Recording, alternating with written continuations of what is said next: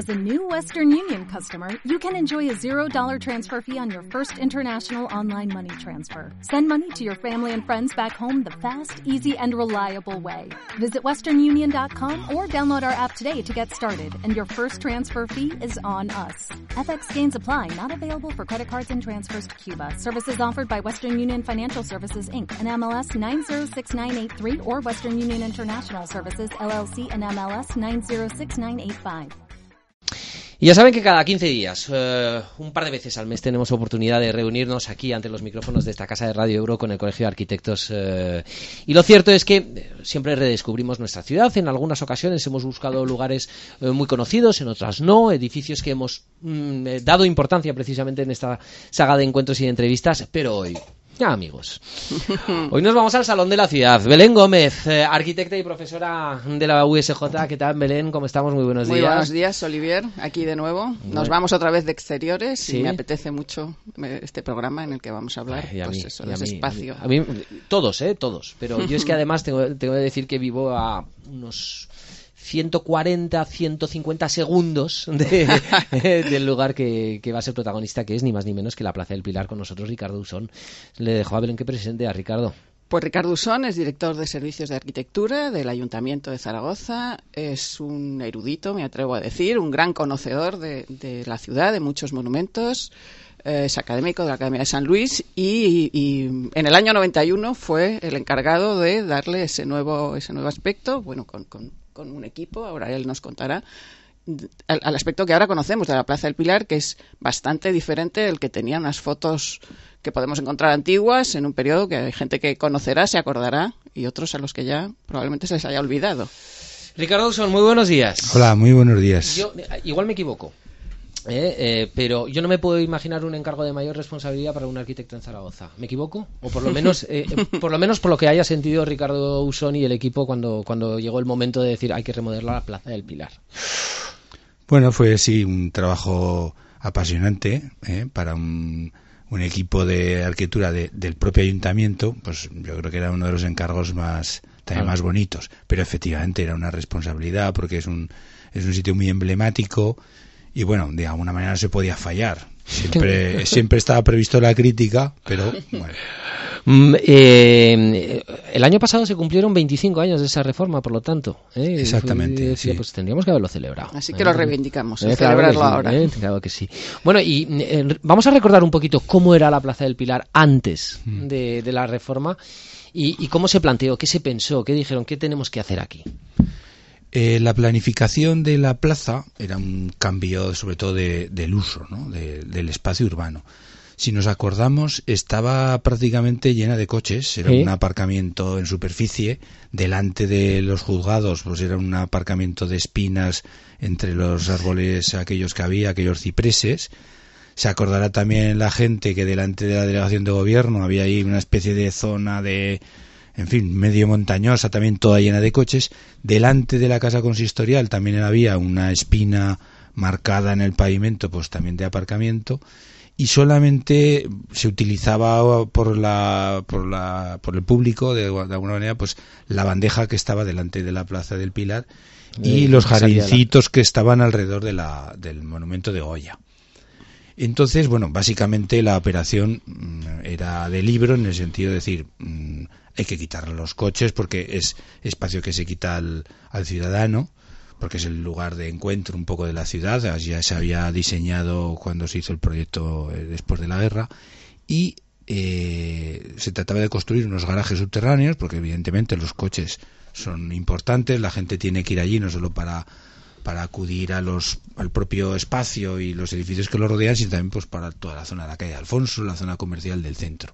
Entonces, era fundamental construir mm, dos garajes subterráneos, como se construyeron, y eso es lo que permitió recuperar el espacio de superficie. Eh, técnicamente lo de los garajes subterráneos tan cerca de un río como el Ebro, eso no debe ser fácil. Mm, Hay tecnología, Hay tecnolo- tampoco vale. hubo mayor problema. Vale, es decir, vale, vale. t- en todos los garajes de todas las casas que se construyen aquí en Zaragoza, que están cerca de, del río, en un, tanto en una margen como en otra, siempre hay problemas del freático, pero, Pero vamos, tienen superable. solución técnica Por- sencilla. Por cierto, esos cipreses yo los tengo localizados. Esos cipreses todavía están vivos, están plantados. Están ¿eh? replantados. Están replantados. Los he visto con estos, con estos ojos, esos cipreses de la Plaza del Pilar. Y, y- y, Ricardo, y ahora, claro, tenemos. Podemos pasar por la Plaza del Pilar eh, con ojos absolutamente profanos y ver su, su grandiosidad. El, y, vamos, a mí es que me encanta. Es que quiero decir, me encanta, pero sí que me gustaría que, que nos la explicara con, con eh, los ojos y con la perspectiva de, de- de- de quienes la diseñaron, ¿no? de quienes la pensaron. ¿no? ¿Qué, qué- qué qué- es lo que hay? ¿Qué es lo, ¿En qué nos tenemos que fijar de la Plaza del Pilar? Bueno, para nosotros el principal reto era sobre todo darle una nueva vida a un espacio que en parte ya estaba configurado, es decir, todos los edificios ya existían, nosotros en realidad los edificios no intervinimos para nada, pero cuando se diseñaron los edificios, que fue en los años 40, fue un proyecto de Regino Borovio, en realidad él, mm, analizando la historia de- del propio lugar desde años antes, los distintos arquitectos municipales que se habían enfrentado a, este proyecto urbano, todos habían ido un poco en, en la misma dirección y era lograr, digamos, un espacio que eh, se llama por los CIAN, los Congresos Internacionales de Arquitectura Moderna, que son los clásicos, digamos, lugares de pensamiento sobre el urbanismo contemporáneo en el siglo XX, se llaman el corazón de la ciudad. Entonces, en otras ciudades, pero sobre todo aquí en España, fue una oportunidad eh, en, su, en su día poder agrupar todas las piezas de los edificios emblemáticos, la delegación del gobierno, los juzgados, que es el poder judicial, la casa consistorial, con los palacios y las catedrales, todo en una misma plataforma, ¿vale? Entonces, todo eso ya estaba. Nuestra misión en el fondo fue mm, diseñar un- una especie de alfombra, un pavimento, una ordenación de una serie de mobiliario urbano, unas piezas, para que el uso de la plaza fuera, aparte de que fuera agradable, pues el paseo y el disfrute del lugar por sí mismo, pero que tuviera también posibilidades de, de- de uso, pues como habitualmente se hace, pues durante los días grandes de las fiestas o para determinados actos que, que se hacen allí en Semana Santa o, en fin, en muchas conmemoraciones que, que la gente conoce porque precisamente lo estamos usando todos los días. Y, y la, la, la, la zona del, del el frontal del aseo y eh, del Palacio Arzobispal, eh, ¿eso es Plaza del Pilar? ¿Lo llamamos Plaza del Pilar? Eso fue un proyecto En independiente. realidad hay co- como una sucesión casi de tres plazas, ¿no? Es- Digamos, esa zona central. La plaza del aseo ¿eh? es una plaza, digamos, independiente, aunque está comunicada visualmente, pero ahora, tiene en estos momentos, pero es. sí que sí que En origen era un espacio dos- separado y luego eso es. El, el proyecto fue separado, es decir, allí el proyecto se pensó cuando se hizo el Museo del Foro, que lo hizo José Manuel José Pérez La Manuel Torre, La Torre. y que se construyó a la vez que el nuestro. Es decir, hubo un momento en el cual estábamos allí eh, construyendo, rehabilitando edificios como Montemuzo, el- la propia Catedral del Aseo, se estaba haciendo el, el Museo del Foro y la Plaza Superior. Fue simultáneo, no me acuerdo. Todo a la vez Que porque fuera- fue una cosa a nivel de, de sí. coordinación de La obras municipal, urbana. fue muy compleja. Bueno, incluso con bueno, otras administraciones, entiendo, ¿no? Sí. Porque, por ejemplo, el aseo era de patrimonio, Eso. ¿eh? De Aragón. Eso es. Vale, vale. Y, luego está la otra zona, ¿Eso? que es la de San Juan de los Panetes, que eso también llegó a estar separado y bueno, en estos momentos tiene esa separación visual, pero se entiende casi como un, un- único elemento, una espacios. continuidad. Y la última relación- remodelación es, es bastante reciente. Lo Mm. han hecho el equipo de, de IDOM y, y es de hace, ¿cuánto? ¿Tres o cuatro años? Sí, cuando no sé, sí. terminó las obras del tranvía, eso es. Eh, y con la perspectiva de estos 25 años y pico, casi 26, será, ¿cómo está envejeciendo la Plaza del Pilar? ¿O está envejeciendo o está para una, una intervención de este tipo de tantísimo calado? está en, en- en- ¿Es joven? Eh, háblenos un poquito, ¿no? ¿De qué significa 25 años para una intervención como esta? Bueno, eso en realidad lo puede decir cualquiera, ¿no? Los ciudadanos. Yo, yo, yo personalmente estoy satisfecho en el sentido de que funciona bien. Es decir, se usa para muchísimas cosas. Tal vez hay una eh, demasiada explotación eh, en algunos casos. Yo que sé, por ejemplo, el Belén. Cuando se monta el Belén, pues eh, bueno, al principio se, hacíamos un Belén más pequeñito, al final se monta allí casi un el circo Price, ¿no? Entonces todo eso hace que tenga un desgaste muy importante y de hecho, bueno, pues eh, se nota que, que hay un sobreenvejecimiento a lo que es en sí. Bueno, se le hace un mantenimiento más o menos y yo creo que en ese sentido, pues eh, tiene unos materiales para que duren muchos años. mm, yo creo que sobre todo lo importante es que, que se usa, que se usa, que se, que se usa constantemente. Solo hay que ir allí cualquier domingo a ver la cantidad de gente que va a disfrutarlo. También recuperamos el uso agradable cerca de, de los estanques, de las terrazas, poder estar disfrutando. Eh, yo creo que para el tema de que recuerdo que el alcalde Triviño, que fue quien promovió este proyecto, él quería que fuera un poco tarjeta de visita de la ciudad claro. para el visitante. Muchísimos de los de los eh, visitantes de Zaragoza vienen a, a ver las catedrales, vienen a ver los espacios principales y están allí una jornada, ¿no?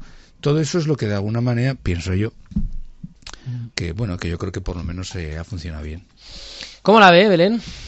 La Plaza del Pilar a día de hoy. Pues es que no me la imagino de otra forma ya. Sí, lo, lo, que decíamos también un poco el otro día, que ya se nos ha olvidado otras eh, otras configuraciones y que ya ahora forma parte de la ciudad y que efectivamente yo creo que está envejeciendo y manteniéndose razonablemente bien y, y es un lugar de, de, un uso muy agradable para mm. la gente mm. de la ciudad.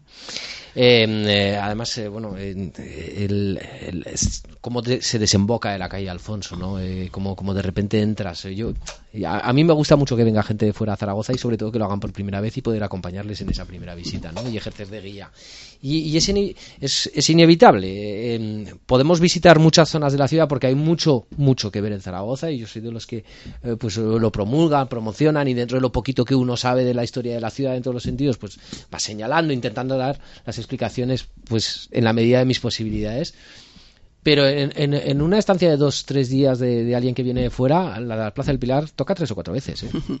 es que al fin y al cabo eh, todo vuelve a, ¿eh? vuelve a, y a partir de ahí se inicia un nuevo recorrido, ¿no? O sea, ese es el órgano vital de la ciudad, entiendo yo. Fíjate que la calle Alfonso es una calle que fue de nueva apertura, que se hizo en el siglo XIX, y uh -huh. esos dos edificios en la esquina ya con la Plaza del Pilar, el, el, el pasaje de la industria, del comercio, el otro edificio de viviendas son de esa época, del siglo XIX, y luego la parte del gobierno civil que hablábamos antes, en realidad llegó un momento en que se pensaba que iba a ser el Paseo de Independencia número uno.